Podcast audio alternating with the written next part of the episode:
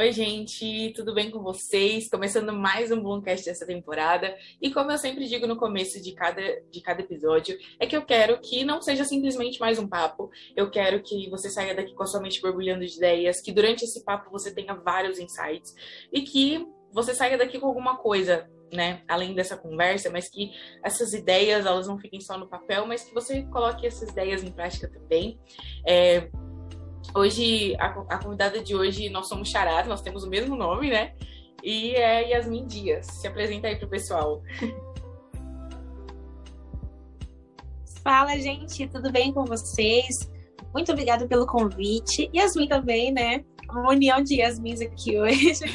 É, também somos é, fora o nome é parecido, também somos estudantes de jornalismo, trabalhamos no mesmo lugar, inclusive. Então aqui a gente está muito, muito parecida hoje. Prazer, meu nome é Yasmin Dias, é, eu sou estagiária na Repórter TV, né, trabalho no Estádio Alerta, e também sou apaixonada por esportes, eu gosto bastante de contar histórias. Então tem, tem muita coisa assim, para falar sobre mim, mas hoje a gente já conseguiu nos desenrolar aqui no nosso podcast, né? Sim, vamos lá. Para começar, eu dei uma fuçada lá no, no seu Instagram é, e eu queria começar lá do começo, né? Em, em vez da gente já pular direto para o jornalismo, vamos lá para o começo, né? Eu queria saber Vai. como que você era quando você estava no ensino fundamental e no ensino médio. Qual era seu perfil de, de aluna? Você era mais quietinha? Você era mais nerd? Você era a que é, conversava? Era lá do fundão? Me conta um pouco sobre isso. Então, eu era eu era muito tagarela, eu falo bastante desde pequenininha. Só que eu também sou estudiosa. Então eu ficava lá no fundão porque eu conversava bastante, mas eu fazia lição igual o pessoal que ficava mais na frente, entendeu?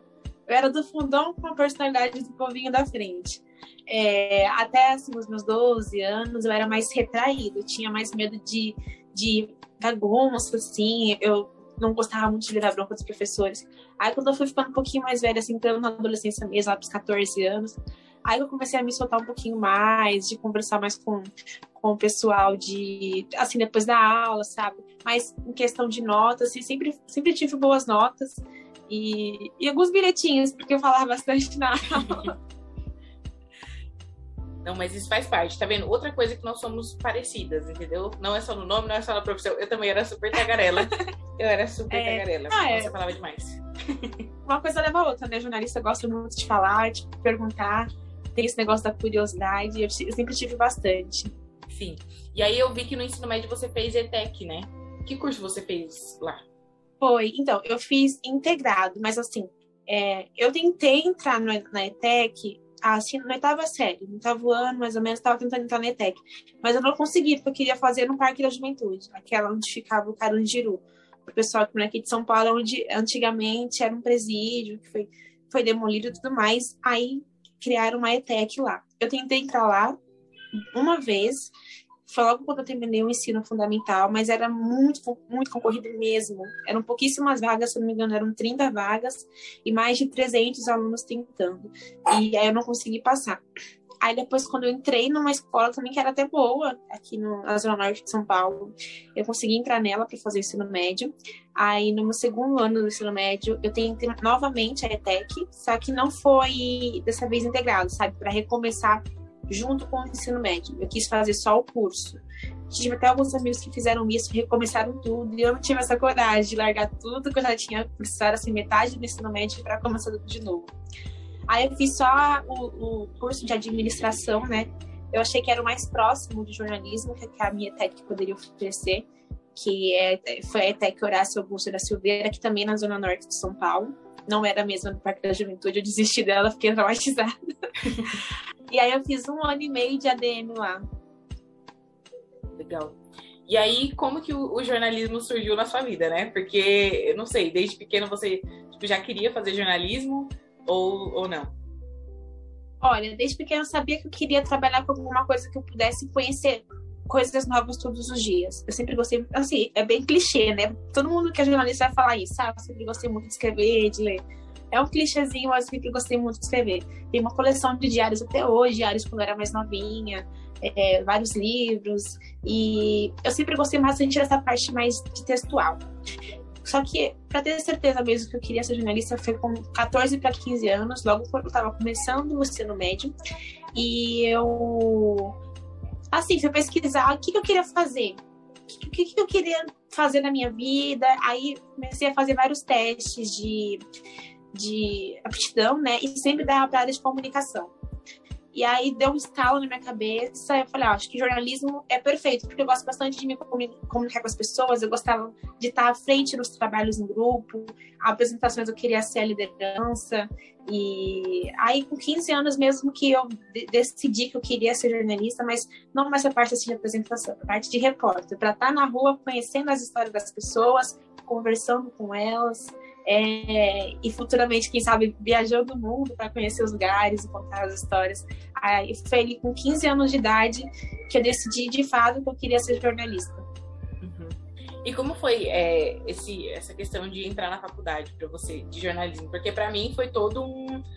É sério, foi um, um embrólio tão grande para eu conseguir entrar na faculdade que, nossa. É, eu não sei em que ano você está da faculdade agora. Eu tô no penúltimo, terminando agora, aí ano que vem começa o último ano. Entendi. Eu tô no segundo ano de jornalista, então eu comecei, tipo, no meio da pandemia, loucura total. Tanto que, tipo, o dia que eu fiz a minha matrícula da faculdade foi, dia, foi a semana que fechou tudo em São Paulo.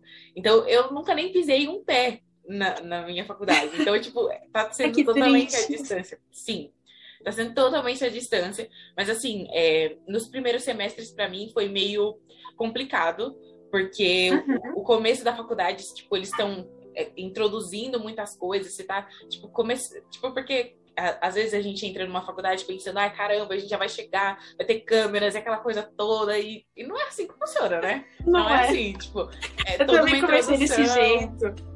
Achando coisa. que eu ia sentar assim na bancada de um jornal e apresentar. Sim, nossa. É, esse é o sonho, né? Esse é o sonho, mas é. a realidade é totalmente diferente. E aí eu queria saber como foi para você esses primeiros é, semestres aí, né, que são mais introdutórios, e, e, quando foi que você entendeu que o jornalismo era realmente para você, né? Porque você já tinha alguns testes de aptidão falando comunicação, você queria, você queria jornalismo, ah. mas tem um momento na faculdade que, sei lá, dá um estralo e você fala, caramba, eu nasci para isso, e você entende que você tá fazendo a coisa certa. Olha, é, para a faculdade de jornalismo tem todo um pré antes de eu estar de fato na faculdade. Porque eu comecei a fazer. Vou começar mais na parte dos vestibulares, né? Que acho que a, história começa mais por aí mesmo. Eu terminei a, o ensino médio em 2017. Só que eu só terminei o curso da ETEC, de ADM, no meio de 2018. Eu fiz o Enem de 2017, mas eu não estudei para ele. Eu fiz para conhecer, até porque no terceiro ano do ensino médio é gratuito, né? Então eu falei, vou aproveitar essa oportunidade, vou conhecer, porque meu objetivo era, primeiro, terminar o TCC de administração na ETEC, e depois eu começar a estudar para os vestibulares para tentar fazer o Enem 2018. Eu teria o quê? Um semestre para mim estudar. É, eu nunca fiz cursinho pago, eu sempre, fiz, é, sempre estudei em casa, sempre por YouTube, fiz até um cursinho que era o Demancipa, né? Que é um cursinho é, popular. Era de graça todos os sábados. Aí eu comecei a fazer. Eu terminei o ETEC em 2018, no meio de 2018, e comecei a estudar já para o Enem de 2018. De 2017, eu fui bem mediana, porque eu fiz mesmo para conhecer, aquele não estudei, e eu estava assim com conteúdo fresco no ensino médio, porque eu, me, eu estudei para me formar, né? Mas eu só fui conseguir focar mesmo no ano seguinte. Aí eu peguei, estudei bastante. E desde o começo eu tinha, eu tinha uma certeza que eu estava estudando para uma área que eu, que eu queria. Só que também tinha aquela, aquela opção de colocar uma segunda opção no Enem. E eu ficava pensando, olha, eu posso colocar um outro, quem sabe relações públicas, que também é na área de comunicação, né? Eu também estaria assim um pouco mais na área de liderança, conversando. Só que eu não estaria feliz. Eu, eu mesmo assim, nunca ter trabalhado na área de jornalismo, você nunca ter estudado jornalismo, eu sabia que eu não estaria feliz fazendo uma coisa que eu não queria fazer, que não fosse jornalismo. Aí, quando eu consegui fazer a nota do Enem, né, eu fui tentar as duas, as duas, as duas opções, e nas duas eu coloquei jornalismo. Só que a minha vontade, por mais que eu não tenha nada a ver com a universidade, eu queria muito estudar no Mackenzie. E, e eu falo isso para todo mundo que eu conheço, que não combina comigo, assim, pela, pela ideologia da, do, do, do local de fato, sabe? E na época de 2018, ainda que era ano de eleição, tava bem bipartidarismo mesmo, as pessoas, é, ah, você é azul, você é vermelho, você é direita, você é esquerda. E eu, no auge da minha adolescência, queria falar de, de política com todo mundo, tava estudando pra caramba por causa de vestibular, então tava com aquele conteúdo de política bem fresco na cabeça. Falei, olha, eu só quero entrar aqui porque para jornalismo, a Universidade do Mackenzie é super renomada, super reconhecida, e muitas pessoas elogiam bastante.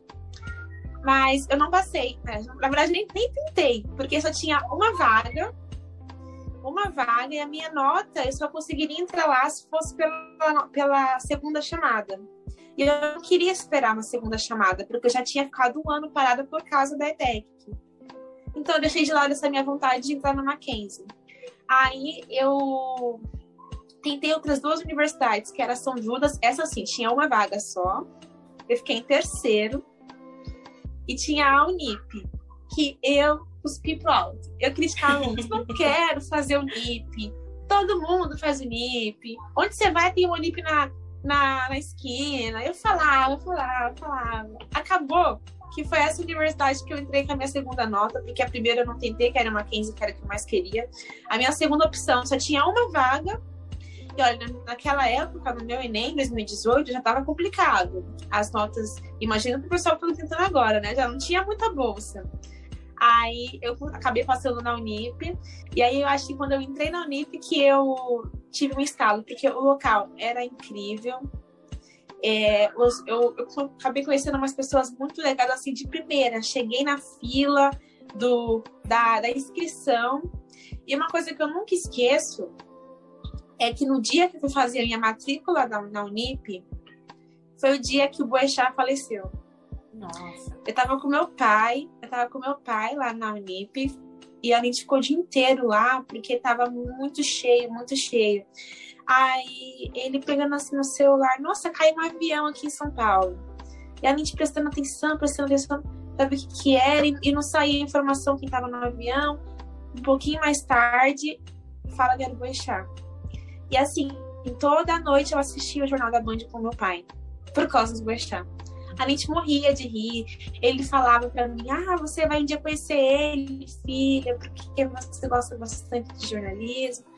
E assim, foi uma coisa que eu nunca vou esquecer, que ficou bastante na minha cabeça, porque o pai falou bem assim para mim naquele dia: Ele tá indo para dar espaço para você e para novas pessoas chegarem. E foi bem impactante para mim, Aí, quando eu comecei ali, no primeiro dia, no dia da matrícula, eu falei, eu tô na profissão certa. Aconteceu uma de profissional que eu admiro pra caramba, mas eu quero fazer valer a pena, entendeu? Eu tô tendo uma oportunidade que muitas pessoas gostariam de ter, mas não conseguem. Então, eu vou aproveitar. Aí, ali dali em diante, eu falei, eu vou fazer valer a pena o jornalismo. É um, um sonho meu acho que desde, desde o meu primeiro dia na faculdade mesmo, primeiro dia de aula, eu nunca me arrependi. Até hoje, já passei por altos e baixos da profissão, momentos complicados, eu tenho certeza, eu não ser jornalista mesmo é o que eu tenho que fazer na minha vida. Não, com certeza. Eu acho que todo mundo assim que já passou por aqui, que é, que é jornalista também, fala, todo mundo fala sobre esse ponto de virada, né? Esses momentos assim que você entende, fala, caramba.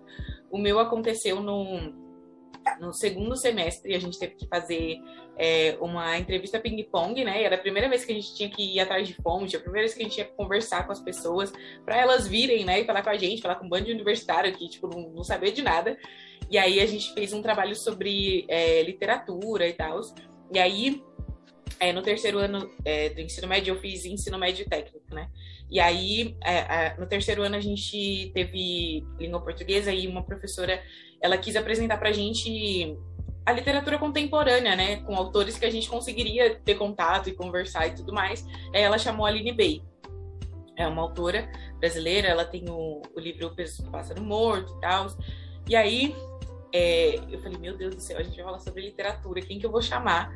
E aí, logo na minha cabeça, a primeira pessoa que veio foi a Aline. E aí eu mandei mensagem para ela, me tremendo, cagando de medo, falando, gente, ela não vai aceitar, gente, porque ela é uma escritora, entendeu? Sabe, ela nunca que ela vai querer falar com uma, com uma uma estudante de jornalismo, aí eu mandei mensagem para ela, ela foi super solista, falou, não, tudo bem, não tem problema, só me fala o dia. Eu falei, meu Deus do céu, pronto, já temos uma Nem fonte. sempre tem essa, essa percepção, não, nossa, não vai me aceitar aqui nunca.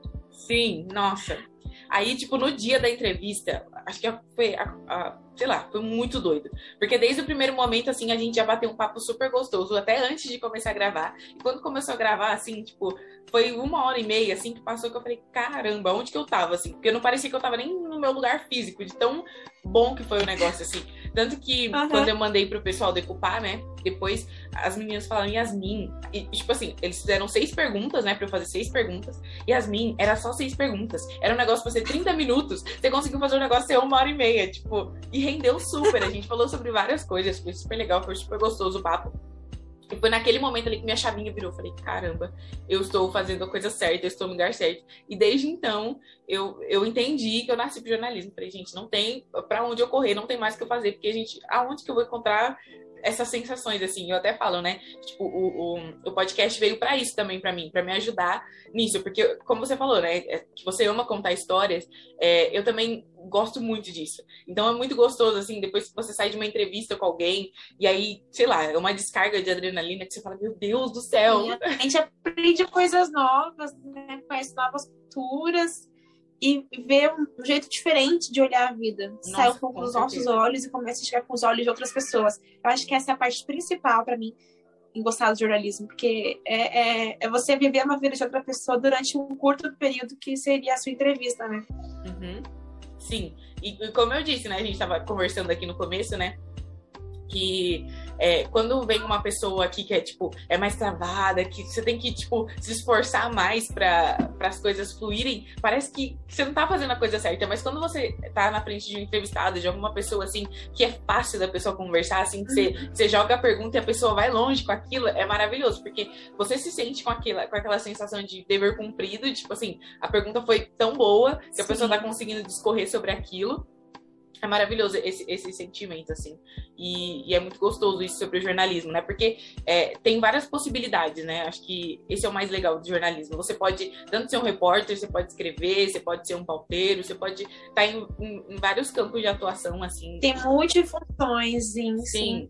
E tem até pessoas que são mais retraídas, assim, são mais tímidas, não gostam de estar à frente das câmeras, mas elas nascem também para o jornalismo, só que para aquela parte um pouco mais textual. Na faculdade mesmo, meu grupinho, assim, dos meus amigos, eles não gostam de aparecer à frente das câmeras. Eu sempre tenho que estar lá. Oi, gente, tudo bem? Eu gosto de estar lá falando, mete a cara assim no meio da avenida, fala: Oi, você pode falar com a gente? Os meus amigos são mais retraídos. Porém, é, cada um tem uma, uma, uma função, tem um uma característica que eu não tenho, por exemplo, tem a pessoa que sabe tudo de edição de vídeo. Você entrega um material sem decupar, um material cru, entrega na mão dessa pessoa, ela vai saber fazer certinho. E assim como vai ter outra que se você coloca é, olha, eu preciso fazer o roteiro tal, tal. Pega a pessoa entrega um roteiro perfeito. E assim, jornalismo não é só você estar lá na frente da câmera e contar uma notícia, não. Tem muita coisa nos bastidores. Tem muita coisa é, antes da notícia chegar até o telespectador, entendeu? E a gente percebe nisso, porque é, se fosse colocar só as pessoas tagarelas para falar, para fazer jornalismo, acho que a gente teria um pequeno problema.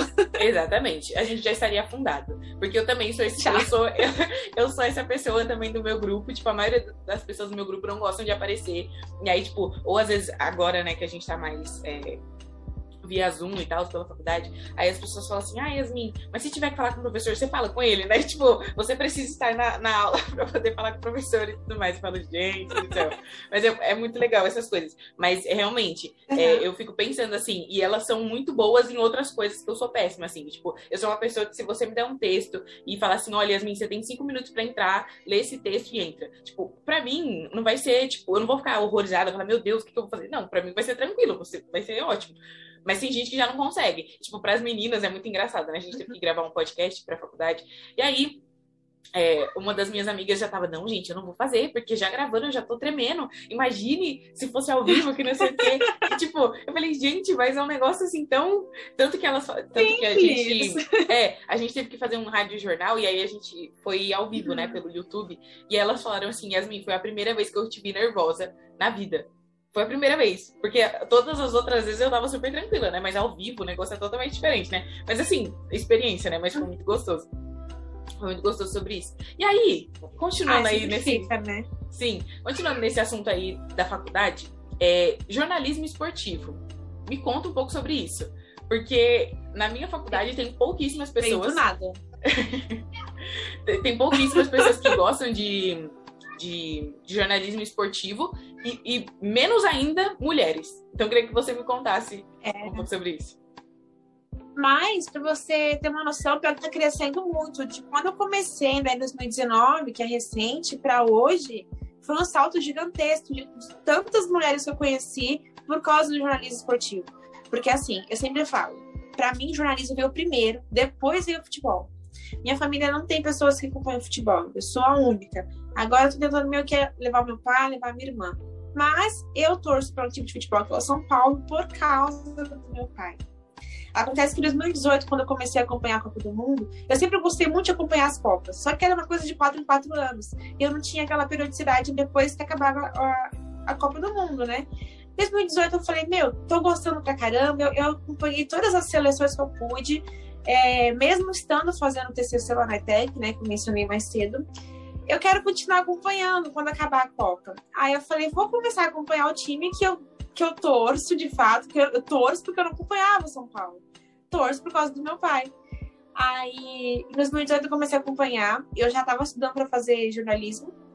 E ali eu descobri que, de fato, eu amo meu time, né? Que é o São Paulo. Hoje é uma- é- eu sempre falo também que é uma prioridade para mim, é, ex- excluindo o jornalismo, né? Que tá em jornalismo em primeiro lugar. É, eu sempre acompanhei, eu comecei a acompanhar bastante por causa disso em 2018. Aí eu fiquei focado. Em 2018 eu entrei na faculdade. Depois que eu terminei de estudar, né, pro vestibular, eu entrei na faculdade. Aí em 2019, meu objetivo virou estudar futebol.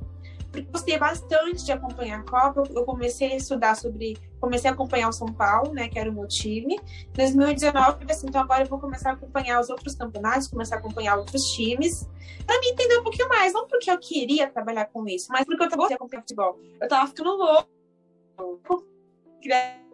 Camisa do time, queria a camisa da seleção, queria tudo. Aí eu falei, vou começar a acompanhar porque eu tô gostando. Aí em 2019, quando eu comecei a faculdade, eu acabei conhecendo alguns amigos, por coincidência do destino mesmo, que também gostavam de futebol. E duas, duas amigas minhas são paulinas, que elas entraram na faculdade para trabalhar com jornalismo esportivo, porque elas São Paulinas. Aí eu falei, nossa, não é possível, que mundo pequeno. Aí eu fiquei tão próxima delas, dos meninos também que gostavam de futebol, que eu fui aproximando, eu fui, eu fui aprendendo com eles, porque eu cheguei muito tarde. Geralmente, as pessoas que gostam de futebol, que trabalhar com isso, elas acompanham desde pequenas, porque tem pai, mãe que leva para estádio, que faz várias coisas. Eu não tive isso, tanto que eu fui conhecer o Morumbi, que é o estádio do São Paulo, em 2019. Fui, fui assistir o primeiro jogo esse ano, inclusive, foi na semana passada. Uhum. Eu cheguei muito atrasada em tudo. Aí, em 2019, eu comecei a estudar, tipo, engoli livro, era só vídeo, assisti, fiz muitos cursos, porque eu queria aprender. Aí ali eu decidi, olha, quero trabalhar com jornalismo esportivo. Porque eu queria, eu quero ser jornalista, eu quero ser repórter né, em qualquer área. Eu, eu gosto bastante da editoria policial, investigativa, cultura, eu gosto bastante. Só que aqui, dentre os as matérias que eu tive na faculdade, os trabalhos que eu fiz, a que eu me identifiquei de fato foi jornalismo esportivo, porque eu, eu, eu acho que eu cheguei tão tarde que eu quis consumir tudo tão de uma vez só, quis engolir tudo. E eu gostei, eu eu me encontrei ali. Eu até falo, eu falo que eu tive uma sorte, porque geralmente as pessoas demoram para se encontrar dentro da profissão, na vida. Tem gente que é médico com 60 anos, vai descobrir que gosta mesmo de fazer outra coisa, assim, nada a ver. E eu acho que eu descobri a minha muito rápido em comparação a, a essas pessoas, né? E eu, eu não quero perder essa oportunidade. Então, hoje, se eu puder escolher, eu gostaria muito de trabalhar na área de jornalismo esportivo. Mas não, não, não, tendo, não tendo a oportunidade, também não vou fechar a porta para outras áreas, né? Uhum. Porque vier, mas está aceitando. Porque o jornalista não ganha muito bem também, né? Então a gente tá é. feliz com qualquer coisa.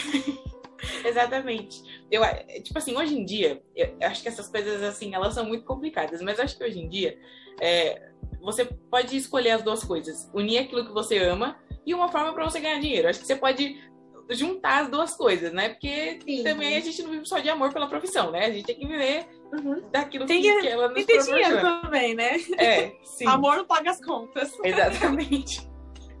Não, mas de verdade, eu achei muito legal quando eu vi lá é, você falando um pouco sobre jornalismo esportivo, porque como eu te disse, tipo, são pouquíssimas pessoas envolvidas nisso. Eu vejo, eu vejo pela minha faculdade, assim, a maioria das pessoas, elas estão focadas em cultura, a maioria das pessoas querem falar de cultura, cultura, cultura. Esse semestre mesmo teve teve quase um mata-mata um, lá na minha sala, porque todo mundo queria é, pegar a editoria de cultura e ter, fazer um, um, realmente um sorteio para ver quem ia ficar com, com a editoria de cultura e depois que a gente foi decidir as outras editorias, quem ia com as outras editorias. Eu falei, gente do céu, tipo, é muito engraçado essas coisas, né? E jornalismo esportivo é uma das áreas, assim, que, tipo, olhando pro, pro cenário em que eu estou inserida, tipo, pouquíssimas pessoas falam sobre isso e pouquíssimas são mulheres. A, a, maioria, como você falou, são é, pessoas que já consomem é, futebol desde pequenos e que vão a estádios e coisa, e coisa e tal, mas a maioria também é homem, né? São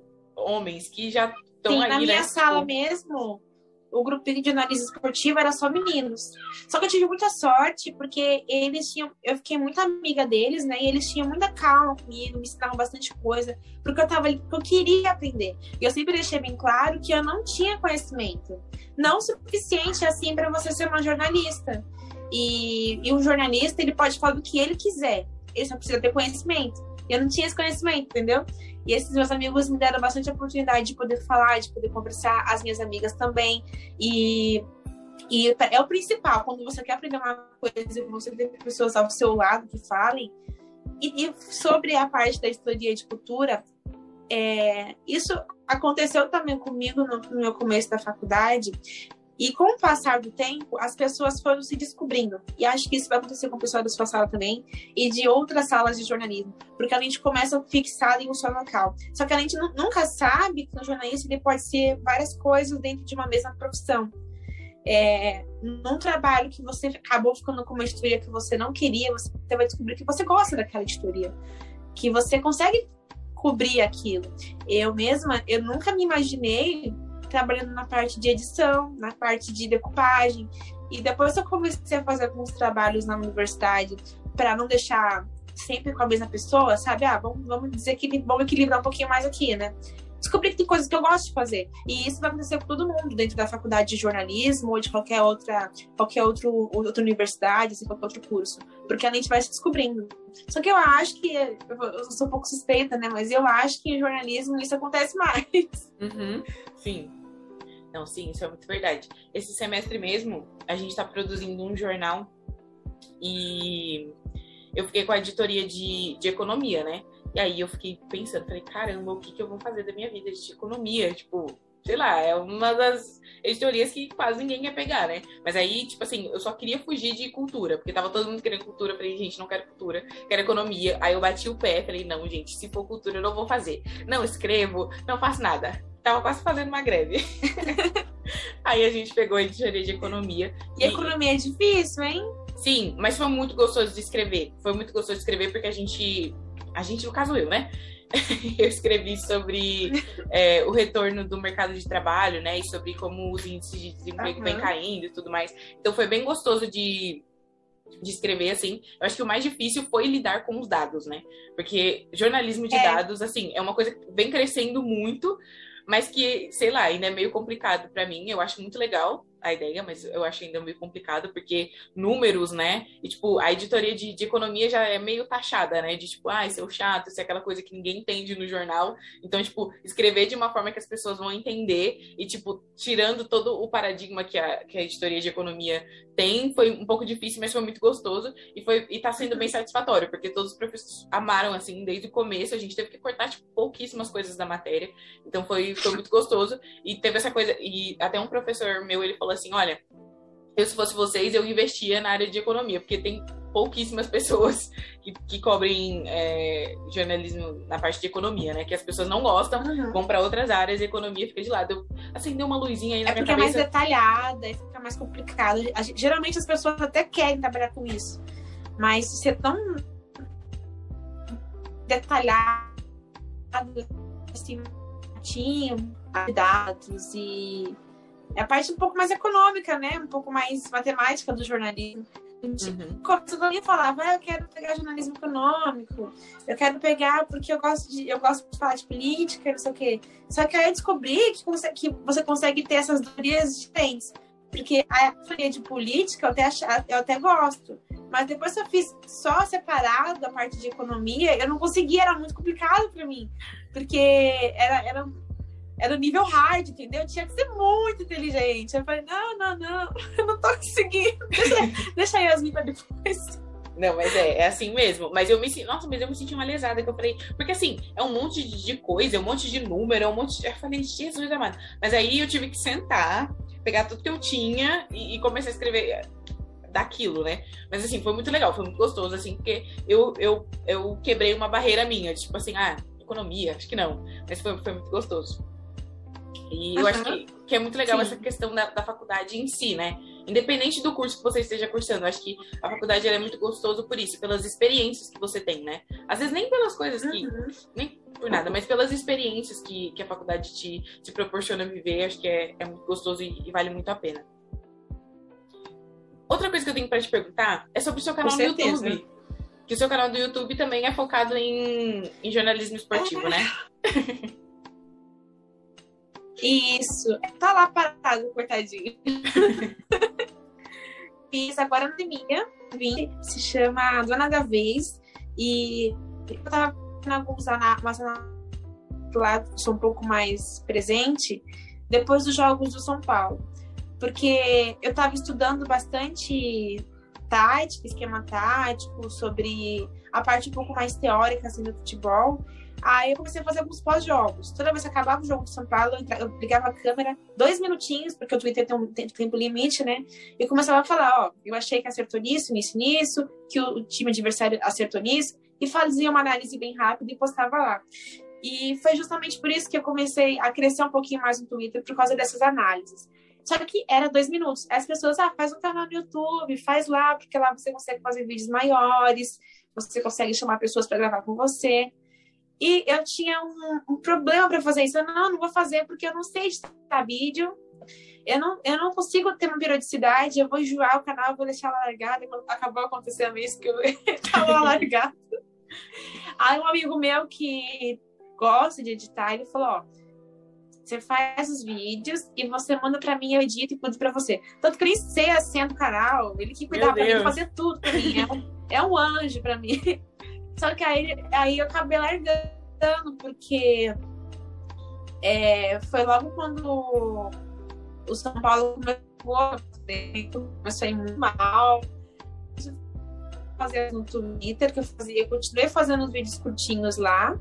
E depois eu fazia os maiores no, no, YouTube. E foi até legal, porque eu chamava pessoas de outros clubes, outros torcedores, e era sempre estudante de jornalismo, eu sempre deixei isso bem claro. Chamei só uma vez uma pessoa que não era estudante de jornalismo e me arrependi. Então, eu sempre chamava algum ou de jornalismo ou qualquer relação com comunicação, porque eu queria dar espaço para as pessoas que estudam nisso. Eu queria que tivesse pessoas lá que estivessem na mesma fase que eu, entendeu? Estudando, um tentando aprender com o outro e interagindo dentro do futebol. Aí eu fazia esses vídeos assim, que eram as análises pós-jogos lá no meu canal.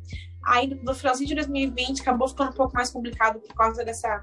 Eu, eu fiquei desmotivada com, com o meu time e também porque eu não tava. Esse meu amigo que tava editando para mim, eu tava com vergonha de estar mandando tanto vídeo para ele. Eu tava me sentindo muito folgada, mesmo ele falando que eu poderia mandar, sabe? Eu fiquei, meu, eu preciso aprender, eu tenho que parar com isso, tá pedindo as coisas para as pessoas, tem que aprender que jornalista é essa que só quer gravar, não quer aprender, não quer editar. Aí eu falei, eu vou, eu vou tentar comprar um notebook para eu fazer edição, porque eu não, não, meu computador não tem nada disso, sabe? Eu fazia tudo pelo celular. Baixei o, o InShot no celular e editando por ali, entendeu? Só que aí eu, eu falava muito, né? Como vocês estão percebendo, eu falo muito. Aí os estavam muito grandes e ficava complicado de subir. Eu falei, ó, vou parar um pouquinho. E acabou que eu parei e eu comecei o outro estágio, que é que eu tô agora Aí eu não conseguia assimilar mesmo. Aí o canal acabou ficando mortinho lá, coitado. Aí eu parei tanto com o canal quanto com as análises pós-jogos no Twitter. Eu achei que o pessoal tava cansado de ver tanta derrota do São Paulo que eu não queria mais ver minhas análises. Acho que foi isso.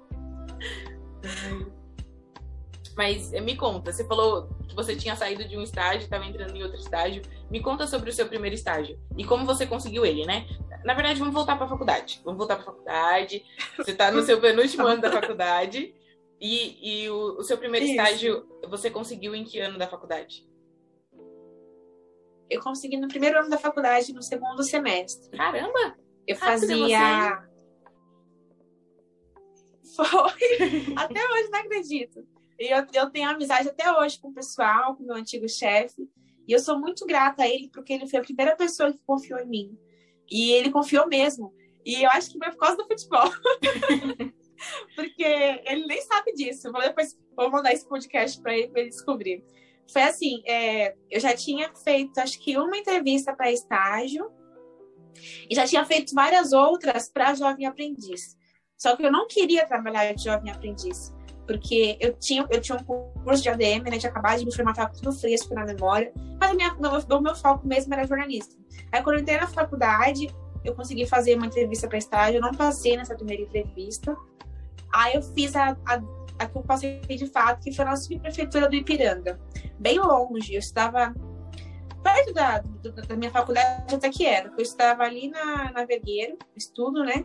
E a, a subprefeitura fica no Ipiranga. Só que eu moro em Guarulhos. Nossa. Então, assim, era vários extremos. Ia para um canto, outro para canto. Mas, para mim, essa é a graça do jornalismo. Eu, desde sempre, para mim, que, que, é legal você estar tá nos lugares, você tá indo de um canto para outro. Aí, na minha, contando entrevista, né? Eu fui fazer uma entrevista e eu cheguei lá na, na subprefeitura, um prédio antigo, assim, cheio de história, fiquei apaixonada pelo lugar. Tinha um jardim, assim, coisa mais linda, eu olhando tudo. Aí eu sentei assim num, num sofá que também era bem antigo. Aí o meu chefe, que na época eu era chefe ainda, ele me chamou pra gravar, né? E tava com um cordão assim, sabe aquele escrachá de cordão? Uhum. Que era da Band Esportes, se não me engano. Era da Band Esportes. Eu falei, nossa, ele gosta de futebol, ele gosta de esportes porque na subprefeitura, tá com crachá de lugar que ele já trabalhou, aí fiquei prestando atenção, né? Jornalista é assim, fica você pensando nos detalhes para fazer pergunta depois, para investigar a pessoa. Acho que já tem aquele, aquele negócio de estar tá prestando atenção.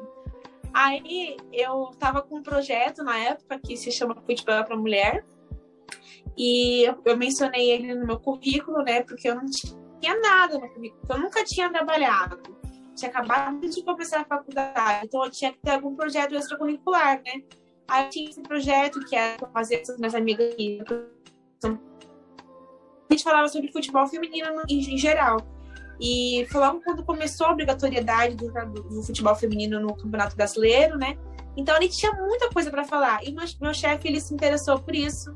Aí eu fiquei amiga da assistente dele. No dia que eu fiz a prova, lá para trabalhar na subprefeitura, eu fiquei conversando com Opa! Voltei aqui que a minha celular, meu celular para para carregar. Peraí, só um pouquinho na tomada. Senão desliga. Rapidinho. Tá bom. Está carregando. Agora tá. Certo? Certo. Então voltando. Aí eu tava fazendo a prova, fiquei conversando com a assistente desse meu chefe um bom tempo. E a gente falou de várias coisas legais, né? E ela. Aí depois eu fui descobrir que ela falou para mim, quando eu já tava lá dentro, que ele tinha ficado em dúvida entre duas pessoas, eu e uma outra menina. Só que ela falou para ele: não, contrata aquela menina lá que falou pra você que gosta de esporte. Ela é muito legal. E ele, como tava na dúvida entre mim e outra menina, e essa assistente dele já tinha gostado de mim, ele acabou escolhendo eu. Aí ele falou pra mim depois que gostou, né, da... É porque eu sempre fui muito sonhadora, eu falava pra ele várias coisas, e ele abria muitas, as portas, abria muitas portas pra mim, ele falava, é, me dava, assim, sabe quando você quer começar a pescar e você não sabe como é que você faz? Ele me, me chegou assim com a, com a rede, ele chegou com tudo pronto, ó, você vai lá e faz isso. Ele foi, foi essa pessoa. Depois acabei conhecendo outras pessoas na subprefeitura também que me ajudaram bastante. Mas o meu primeiro estágio foi lá, fiquei lá sete meses. E, de verdade, eu gostei muito de estagiar. Se eu pudesse dar essa, uma, uma dica para estudantes de comunicação, é para trabalhar em algum momento em órgãos públicos, porque eu fui muito feliz na subprefeitura. Eu só saí de lá por causa da pandemia. Porque senão eu acho que eu teria, eu teria terminado a universidade trabalhando na subprefeitura. E depois, dois amigos meus da faculdade também entraram em subprefeituras e eles disseram a mesma coisa para mim, que eles adoraram.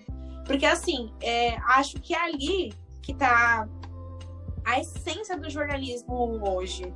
Acho que no órgão público. Porque ali demorou um pouquinho mais para pegar é, toda essa tecnologia de hoje. Você precisa ir para a rua para você conseguir informação.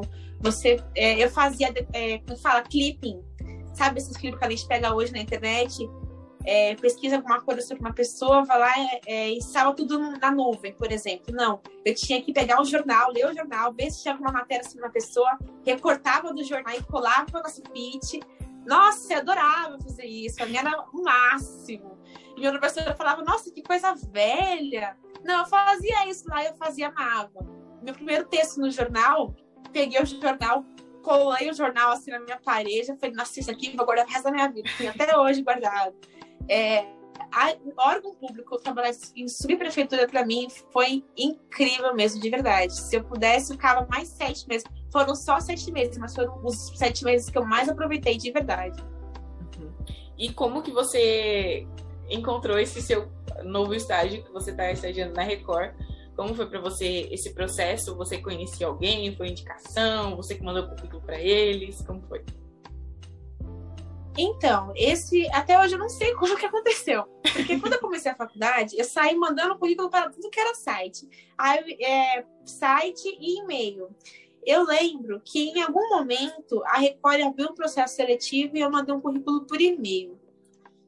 Eu lembro que eu fiz isso. Só que eu não lembro qual e-mail que foi, não lembro nem se era o e-mail de verdade. Só que foi a minha única tentativa. Ou foi, ou foi uma foi duas vezes que eu tentei, mas foi bem no comecinho da faculdade. Eu não tinha nada no meu currículo, eu não tinha, eu nem tinha, acho que eu nem tinha entrado ainda na subprefeitura. Aí eu deixei quieto, porque eu já tava lá, né? Quando eu tava. Aí eu saí da, da sub em julho de 2020. Acho que foi, foi em julho não foi em maio. Saí da sub em maio de 2020. Mas como tava tudo parado e eu tava eu tava de férias na faculdade, tava começando quase entrando de férias, eu tava em casa, eu falei, ah, vou esperar um pouquinho mais, porque na, naquele momento eu tinha esperança de que eu fosse voltar para sub ainda, porque eu achava que a Covid ia passar rapidinho aquela inocência das pessoas, não, só uma gripezinha, daqui a pouco eu vou embora. Uhum. Coitado. eu achava que eu ia poder voltar pra sub ainda, porque eu não queria sair de lá, eu queria continuar lá. Aí eu fiquei acho que uns dois meses sem mandar currículo para nenhum lugar, na esperança de poder voltar. Quando eu percebi que não ia dar para voltar, porque eles não tá, a, o governo não estava deixando contratar novos estagiários por causa do risco da pandemia, eu falei, vou tentar outros estágios. Aí eu comecei a mandar para muito lugar, mas eu não conseguia de jeito nenhum. Mesmo com o currículo já com a subprefeitura, que eu achava que isso pudesse ajudar, né? Eu não conseguia, porque por causa da pandemia, não tinha quase nenhum lugar pegando estagiário. E os que estavam pegando, estavam pegando só top de linha. E eu não me achava top de linha para entrar nos lugares, né? Tinha lugar que eu nem mandava. Aí eu consegui um estágio no finalzinho do ano para trabalhar numa agência de marketing assim, não era na, na, área de jornalismo de fato, era na área de comunicação, eu poderia trabalhar lá tran tranquilamente, mas não ia ser uma coisa que eu gostava, não ia ser de fato jornalismo e seria um trabalho home office. Também não gosto. No dia que eu tava fazendo o teste de aptidão, eu já tinha passado, fui fazer aquele teste de saúde, sabe? Quando você precisa para uhum. entrar na empresa, já tinha, tava tudo certo, tava com o, o, contrato na mão, eu tava voltando do teste, recebi uma ligação de número privado. E eu não consegui atender. Eu estava dentro do ônibus. Aí eu fui ver no meu celular, esse número já tinha me ligado uma semana antes. E eu também não tinha visto. Aí eu tentei ligar, não tinha como ligar, porque era privado. Aí em seguida me ligaram de novo. Aí eu peguei e atendi. Aí uma mulher falou: Oi, aqui é da Record TV. É, a gente quer, quer fazer uma entrevista com você para você estagiar no Cidade Alerta. Você tem interesse? E eu assim, com a pasta na mão, com o contrato do outro estágio, o telefone na mão. Quero, moça. Quero fazer. Maluca na cabeça. Aí ela falou, ó, já é amanhã, tá? Aí eu falei, tá bom, eu faço. E eu tava trabalhando com meu, meu pai, tem, ele tem uma, uma loja de polimento de carro. Eu tava ajudando ele na loja dele, né? Aí eu participei dessa entrevista na loja dele, dentro do banheiro. Sentei no chão, coloquei o celular assim e fui fazer a entrevista. Aí eu, é, foram, se não me engano, foram três fases. E a minha sorte é que foi muito rápido. A Record me respondia muito rápido. Ah, passou para a próxima fase, vai para outra. Porque a outra empresa que eu tinha passado estava esperando o contrato pronto e tinha um, tinha um período. Se eu não entregasse o contrato, eu perdi aquela vaga. E eu querendo passar na Record, mas com medo de não passar na Record e perder o outro estágio. Então foi uma, foi uma saia justa muito grande. Eu fui passando, passando, até que eu cheguei na última fase de entrevista com o gestor. Aí era, era o gestor já do Cidade Alerta. Eu falei para ele: olha, vou ser sincero com você. Eu passei em outro estágio, eles estão só esperando eu assinar um contrato, mas eu não quero ficar lá. Eu quero ficar aqui. Então você tem que me contratar. Aí era capaz do cara falar assim: então se vira, porque eu não vou ficar me apressando por causa de você, não. Aí mais uma vez eu escutei ele falar: Eu tô em dúvida entre você e uma outra pessoa, uma outra menina, mas eu acho que eu vou ficar com você. Ele falou para mim isso. É, eu só não posso dar certeza ainda porque o RH precisa ver a documentação. Amanhã eu te passo. E esse amanhã, quando ele me falou isso, era o último dia do outro estágio. Caramba! Então, assim, eu tava no tudo ou nada de verdade. Aí deu seis horas do dia seguinte e a Record não tinha me respondido e o, e o, e o outro estágio mandando mensagem. E aí, conseguiu o contrato, não sei o quê. Seis horas em ponto, liga o RH da Record. Tudo certo, você foi contratada. Você já pode vir aqui na segunda-feira pegar seus documentos, não sei o que, não sei o que. Aí veio o alívio. Aí eu fui descobrir, depois de um tempo, onde é que vocês conseguiram meu currículo? Porque eu, eu mandei um currículo para vocês no começo da faculdade, não tinha nada. Aí eles me disseram: não, a gente achou você no portal empregos.com. Eu nunca mandei currículo para esse empregos.com porque ele é, de, ele é pago. Ai, meu Deus.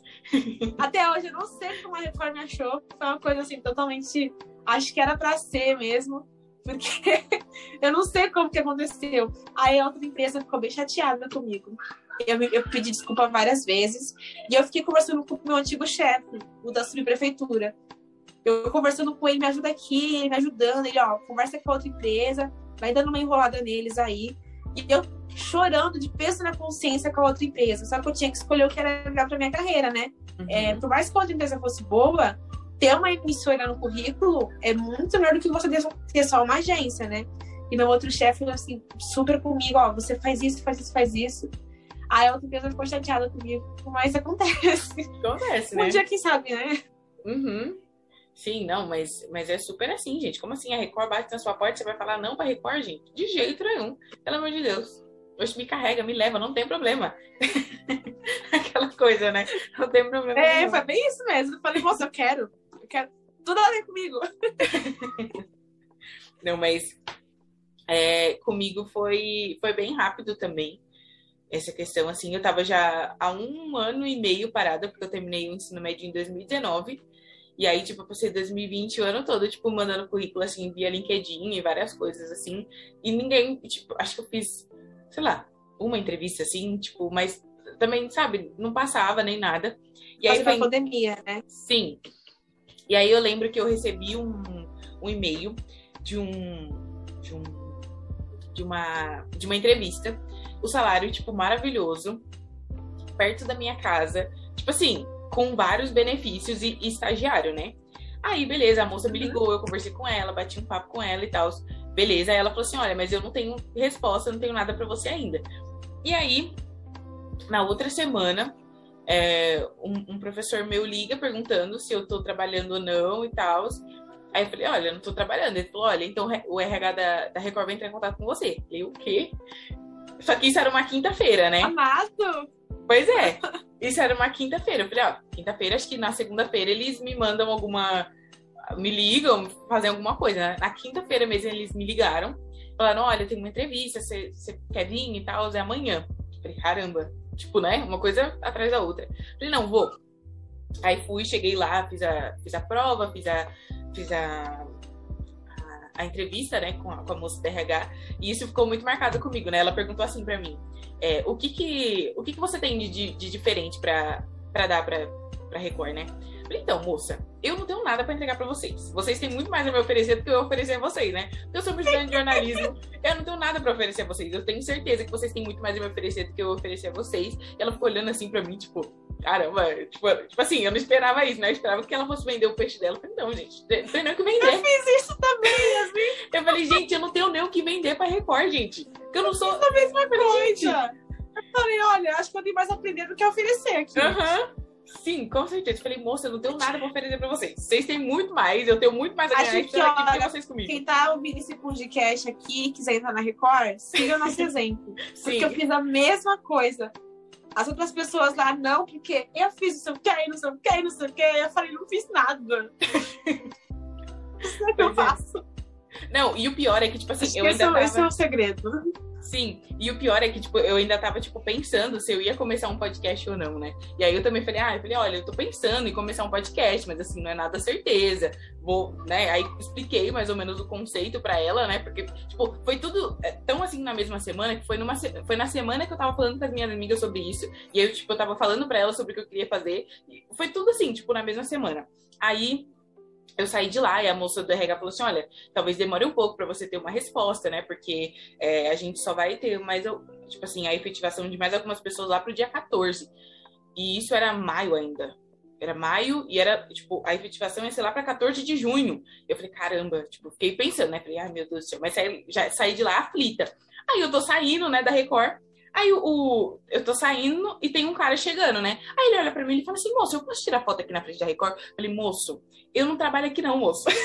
eu não trabalho aqui não, moço. Eu estou simplesmente Ainda. saindo. É, eu falei, moço, eu tô saindo de uma entrevista, mas não sei, você pode tirar foto, né? Aí beleza, aí saí de lá. Aí no sábado, a minha atual chefe me mandou mensagem no WhatsApp, falou, oi, tudo bem? Tá ali, tal, tal. Aí ela falou assim, olha, eu posso conversar com você na, na segunda-feira? Eu falei, ah, Pode, né? Só que na segunda-feira era o dia que eu ia estar tá me mudando de casa, né? Então eu ia estar tá sem internet, sem nada. Aí eu fui pra minha igreja, fui pra lá, porque eu tenho assim, da internet de lá, fui pra lá fazer entrevista lá. Aí eu achei Olá. que ia ser. É, aí eu achei que ia ser tipo uma entrevista mesmo, que ela ia me perguntar algumas coisas, que nada. Ela já falou assim: olha, você vai fazer isso, isso e isso. É, a gente trabalha assim, assim, assim. Eu falei, caramba, aí ela falou assim: ah, né, você foi. Você vai entrar assim. Aí depois ela me mandou, tipo, uns vídeos para eu fazer de exemplo para ela, né? Tipo, escrevendo e tal. Aí mandei para ela, ela gostou. E aí, tipo, passou algumas semanas, a RH entrou em contato comigo para eu ir lá pro dia pra, pra efetivação e tal, e pra assinar contrato e tudo mais. E eu fiquei super feliz, porque tá sendo meu primeiro emprego, né? Então é meu primeiro emprego, Ai, meu primeiro tudo. estágio e já tá sendo na Record. Sim. E eu Mas quais programas feliz. mais que você. Você fica mais na parte de social media? Não, não é na parte. Todo mundo tem essa dúvida, vamos lá. eu trabalho. é porque eu fico na mais de social media, entendeu? Aí eu fico pensando, será que sou só eu? Não, eu não trabalho na parte de, de mídias sociais, não. Eu trabalho, a gente fica assim, a gente assiste os programas e a gente vai pedindo os cortes. Então, tipo assim, é, vamos dizer que agora tá passando algum trecho, das 4 e 3, aí eu, eu, eu anoto o GC que tá passando lá, sei lá. É, morre mulher atropelada por carro. Aí eu anoto isso e aí eu coloco se ele vai subir só no CMS, que é o, o que vai direto pro R7. É, eu CMS também. Ou se vai subir no, no. Se pode subir no CMS, no YouTube, no Play Plus, em todos esses lugares. E aí, depois os vídeos chegam cortados, aí eu faço linha fina, faço título, faço linha fina, faço uma, uma descrição, coloco o hashtag e sobe pro, pro R7 e depois a gente posta no, no YouTube e no Play Plus. É isso que eu faço praticamente. Entendi. Eu pego esses vídeos. Olha, aí sim, hein? eu pego, agora eu sei quem é que faz. Eu, quando eu preciso de algum vídeo, assim, agora os mais antigos também, que no caso não era você, mas quando eu preciso, eu vou lá tudo pro CMS. Eu pego uhum. tudo lá. É, mas quando é. eu comecei, eu ficava bastante no, no CMS para pegar vídeos de câmera Record, Domingo Espetacular, Repórter Record de Investigação.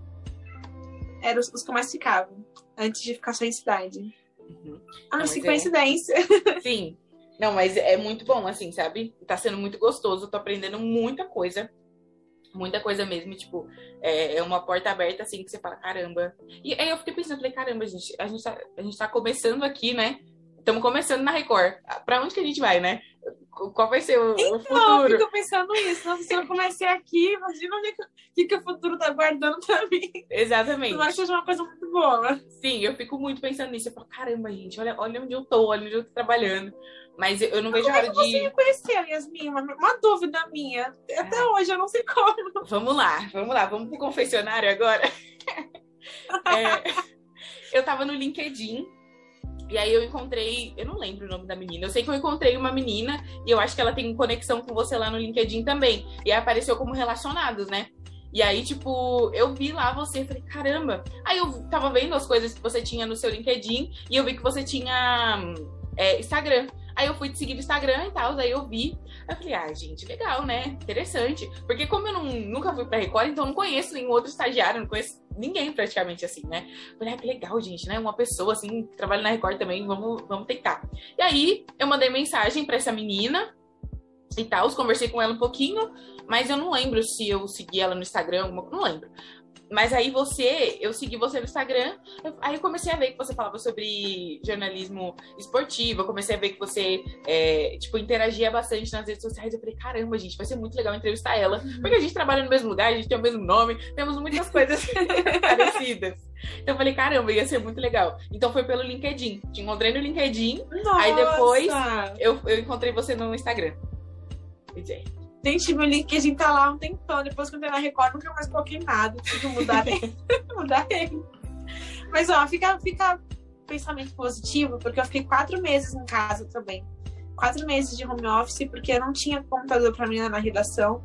Só que eu enchi tanto o saco do meu chefe, eu enchi tanto de saco, eu não, não, aguento mais ficar em casa, meu computador não presta, de fato não presta mesmo, por uhum. isso que eu não conseguia manter meu canal no YouTube. Que aí, uma menina, quando ela entrou, ela foi substituída, não, ela foi prestada para as Olimpíadas, que trabalha comigo hoje, né? O meu chefe emprestou ela para as Olimpíadas porque ela gosta de esportes. Aí o computador dela ficou livre. Ele, ó, Yasmin, você quer ir duas semanas para Record? É duas semanas de Olimpíadas, ela vai sair, você fica lá e depois você volta para sua casa. Aí eu falei, quero, claro. Cheguei na redação com duas semanas, já falei, ó, tem computador livre aí pra mim? Vou pegar pra mim. eu fui cadê um computador velho lá que ninguém usava, tava tudo desativado. Aí eu falei, gente, vocês podem conseguir arrumar pra mim? Comecei a falar com o pessoal, arrumaram, aí eu falei pra Jéssica, ó, não vou mais embora não, vou ficar aqui. Deu as duas semanas, eu peguei aquele computador velho, porque mesmo o computador que ninguém usava na Record é melhor que o meu aqui na minha casa. Uhum. Aí eu peguei e fiquei lá usando ele. Sim.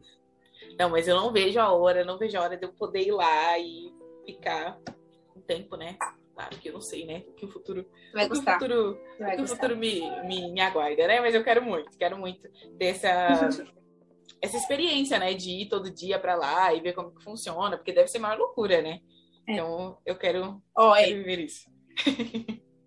Dá um medinho na hora de voltar também, mas tudo bem. Acontece, acontece. Não, mas mas é muito legal isso. E é muito legal conversar com alguém que, que tá passando pelas mesmas coisas que eu, assim, né? Mas, nossa, tem sido, tipo, um, um sonho realizado. Porque eu fico olhando, assim, tipo, pra maioria do, das pessoas, assim, da minha turma, a maioria não trabalha com jornalismo. A maioria trabalha com outras coisas. E, tipo, acho que tem eu e mais umas duas pessoas assim que trabalham efetivamente com jornalismo. As outras pessoas todas trabalham com outras coisas para conseguir manter a faculdade uhum. e aí com isso conseguir um trabalho em jornalismo, né? Mas aí tipo eu fico super incentivando as minhas amigas, né? Eu falo para ela, toda, porque por mais que eu já esteja empregada, eu fico recebendo um monte de vaga de emprego, né? Aí eu encaminho todos os, os e-mails para elas, falo, ó, oh, manda currículo, vai lá. Porque... Entra aí, agora sim, é sua vez.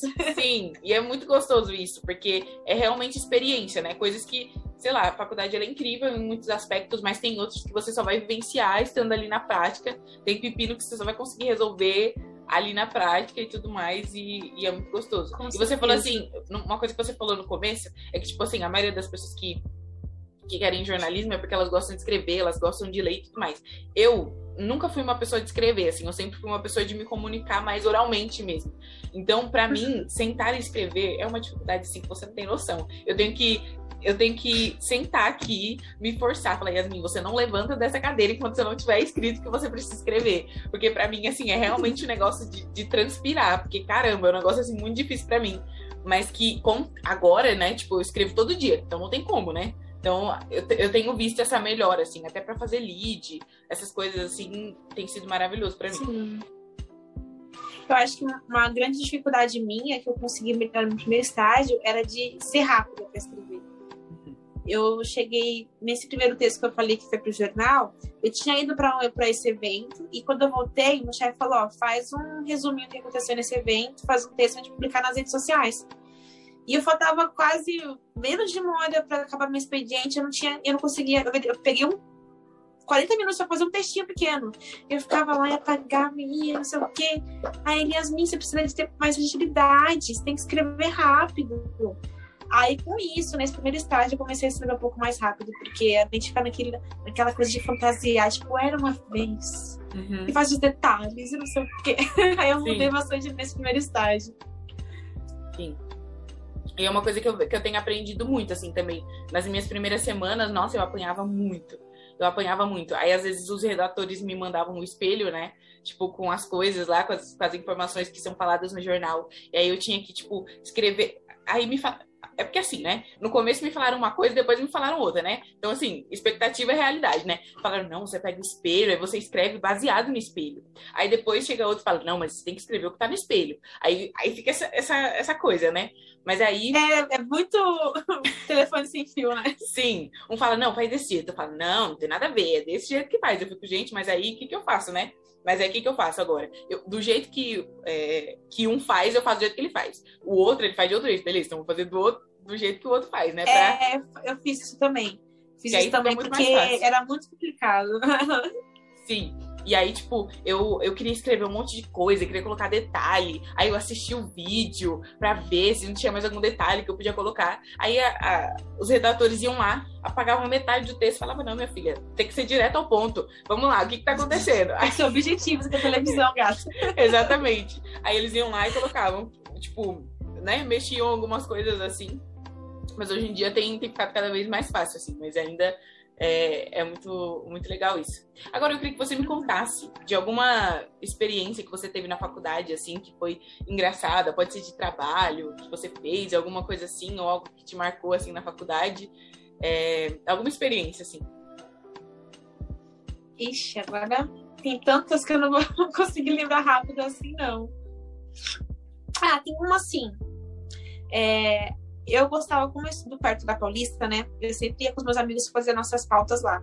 Tinha que fazer trabalho de fotografia, precisava de alguma coisa, ah, vamos lá na Paulista, a gente pega alguma coisa lá, vamos no centro, porque a gente estava sempre pertinho. Eu, eu tava na Liberdade, estava na Paulista, estava na, na praça lá na São Bento, na Sé, a gente sempre tava bastante por ali, nesse meu primeiro ano de faculdade, que foi um ano só, né, presencial. Aí teve uma vez que eu fui com, com uma amiga e uma amiga minha. E a gente. Era um dia de pegar pauta. A gente falou: ó, vamos pegar várias pautas aqui hoje, a gente vai falar bastante coisas. Fomos em um, em um restaurante árabe, se não me engano, árabe, sírio. É, algo relacionado assim. A gente foi, que a gente queria provar a comida, contar um pouco a história do local. Aí, de última hora, a gente trouxe na internet, foi lá e pesquisou o nome do, o nome do dono do restaurante. Perguntamos pro garçom se ele tava lá, ele tava. Aí eu falei, sabe que ele pode dar uma entrevista pra gente? Pode. O cara desceu na hora, deu entrevista pra gente, com o sotaque dele, a gente entendendo tudo. Foi uma coisa assim super de última hora e ficou muito legal. A gente acabou perdendo esse material depois. Nossa. a gente acabou perdendo, porque a minha amiga tava. Era começo de faculdade, minha amiga não sabia ainda mexer na câmera e ela não sabia como arquivar o, o os materiais, ela perdeu. Muito triste. Mas fica a história para contar, né? A gente entrevistou esse rapaz aí, é, comemos a comida muito boa também, de comida típica. Aí voltando, a gente estava ali naquela, naquela ponte ali da, da São Bento com. Esqueci até o nome do local. Mas enfim, a gente estava numa ponte ali e tinha uma equipe de televisão filmando.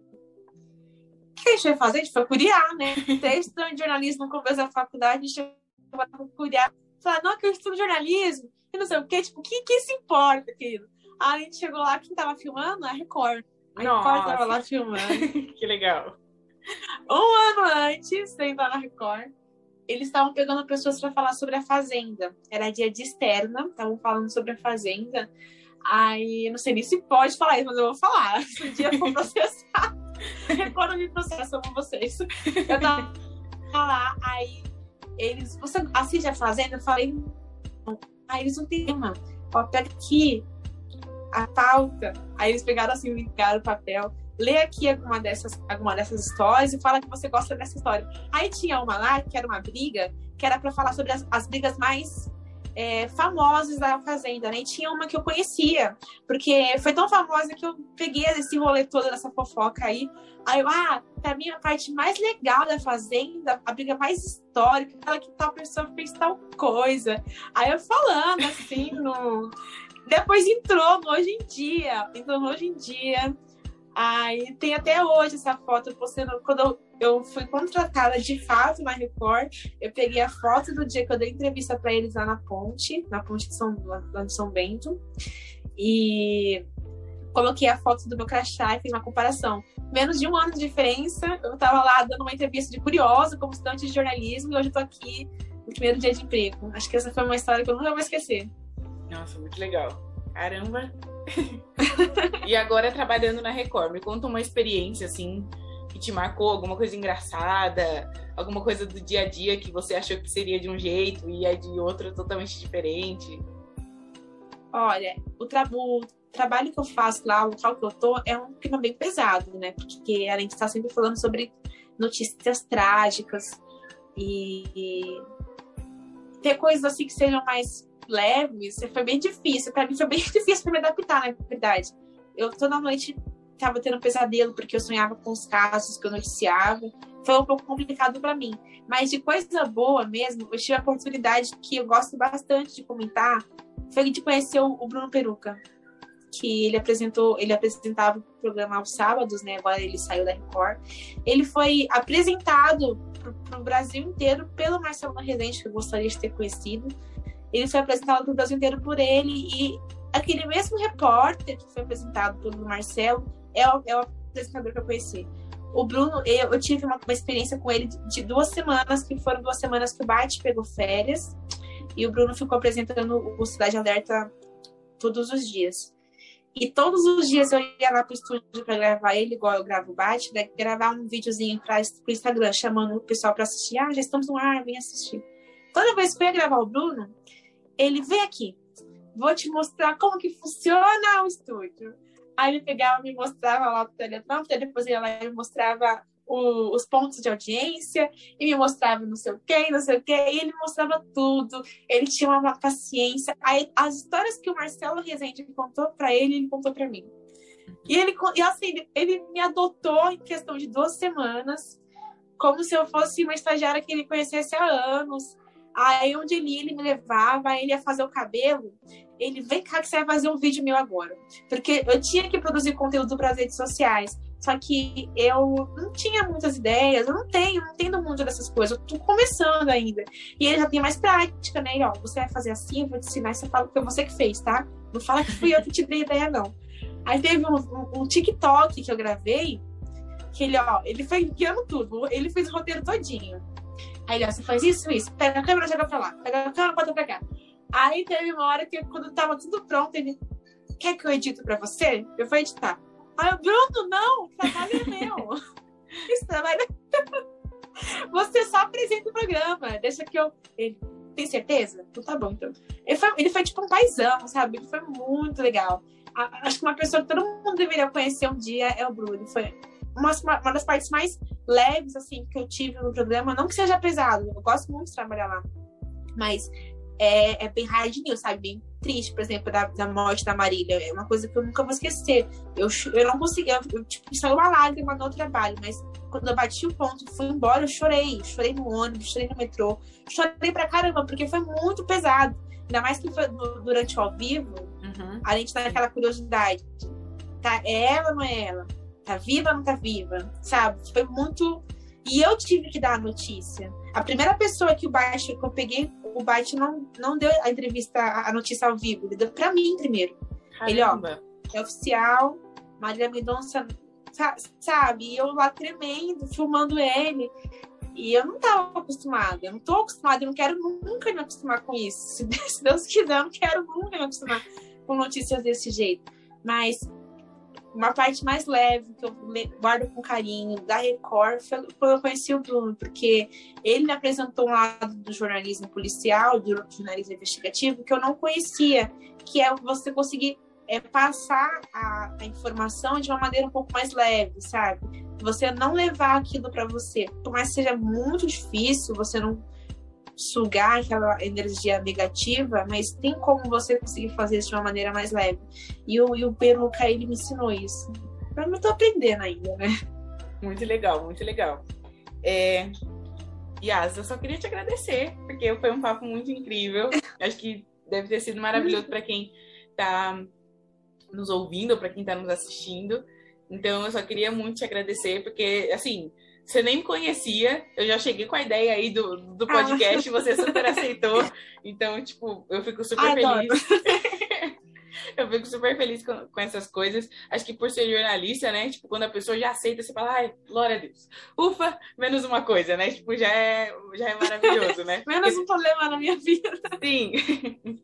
e eu acho que essa área de comunicação, assim, ainda cresce muito. Acho que tem muita gente que está chegando e que tem muito para crescer, assim, muito para acrescentar. Eu não sei, eu queria que, para finalizar aí, eu queria que você deixasse um conselho aí para alguém que está querendo entrar na faculdade de jornalismo ou alguém que já está cursando jornalismo. Dê aí um conselho para alguém. Vai sem medo. Sem medo mesmo. Se você tá primeiro, pega o medo com debaixo do braço e vai com ele, então. Mas assim, enfrenta, porque para mim a melhor parte do jornalismo é você poder conhecer tudo, você poder vivenciar tudo é, não não tá preso a nada. Então, se você quer trabalhar com isso, esquece tudo que fala, ah, não vai dar certo, uma faculdade difícil, uma profissão complicada, ignora, porque se é a sua vontade, é só isso que importa. Então é isso, gente. Eu queria agradecer a todos vocês que ficaram com a gente até aqui. E é isso aí, gente. Até o próximo Bloomcast. Tchau, tchau.